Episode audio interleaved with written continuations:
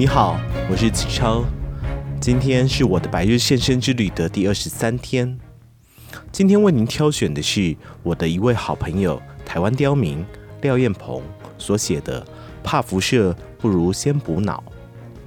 副标题是“辐射好可怕”，关键是剂量。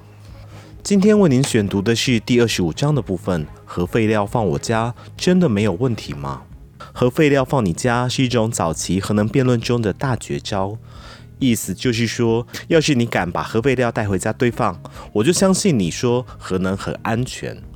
通常这种话是完全没有任何意义的，因为不管我想不想把核废料带回家，就现行法规而言都是做不到的。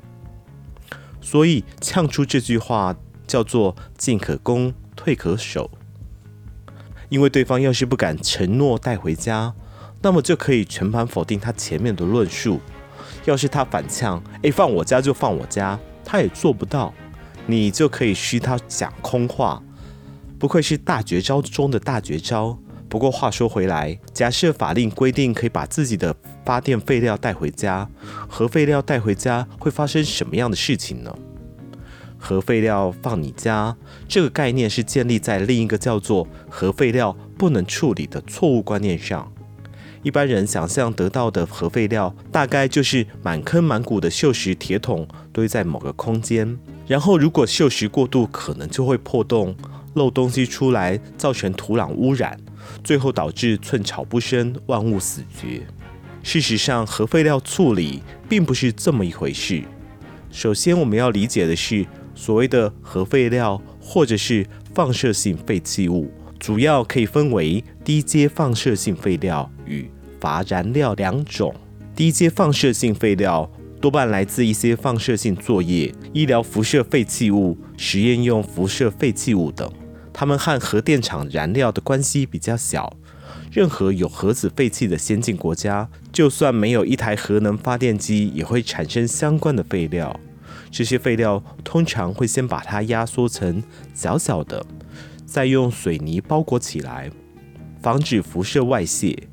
另外一种乏燃料，则是货真价实和反应炉有关的东西，它是经过核衰变发过电之后剩下的东西，具有高放射性，但是活度不足以再有效率的发电，所以过去是称之为高阶核废料。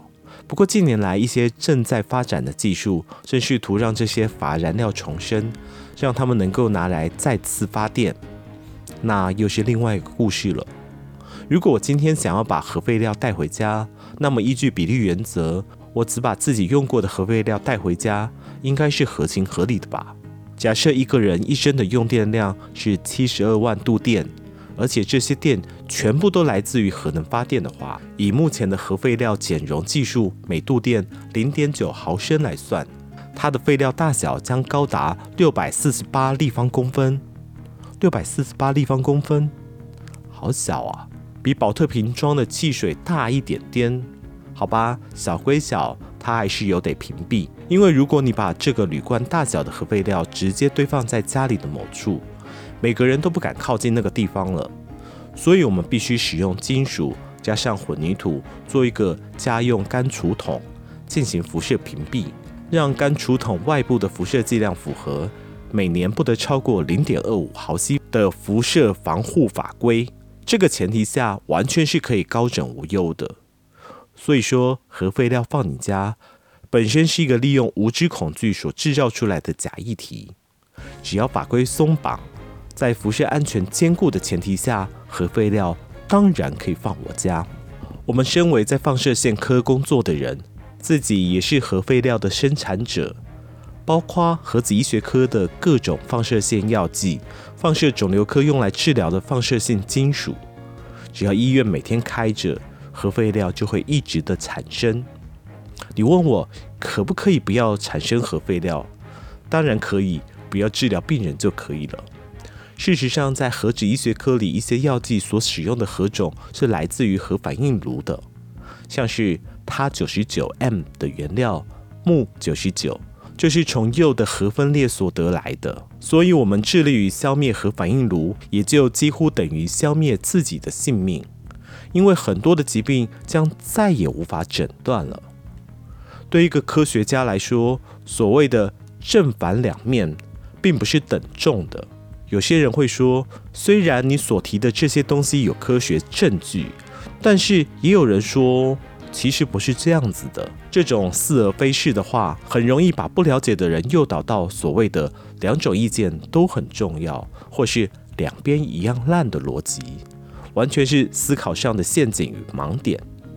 事实上，在科学的领域中，我们不能只看单一研究的结果，必须要从数以万计的研究论文中，以客观的角度抽丝剥茧，才能归纳某个特定现象可能的面貌。这也就是为什么我们通常认为国际性大组织所提出的报告较为可信，因为那些报告都是全世界最专精的专家学者埋头检视现有的科学证据所整理出来的结论。然而，你总是会找到若干和所谓的主流学界不同的观点，因为科学的世界是自由的，任何人都可以提出自己的假说。然而，一个假说最后是否能够成为学说或是废纸，关乎这样的假说是否能够在其他人的手中无限制的重复，而那些冷僻的假说多半是无法重复的。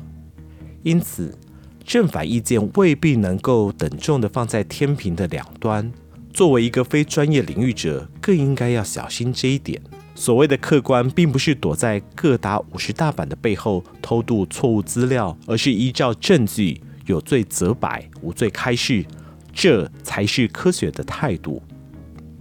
放射线的缺点，感谢各大媒体经常报道，连一般民众都已经非常了解。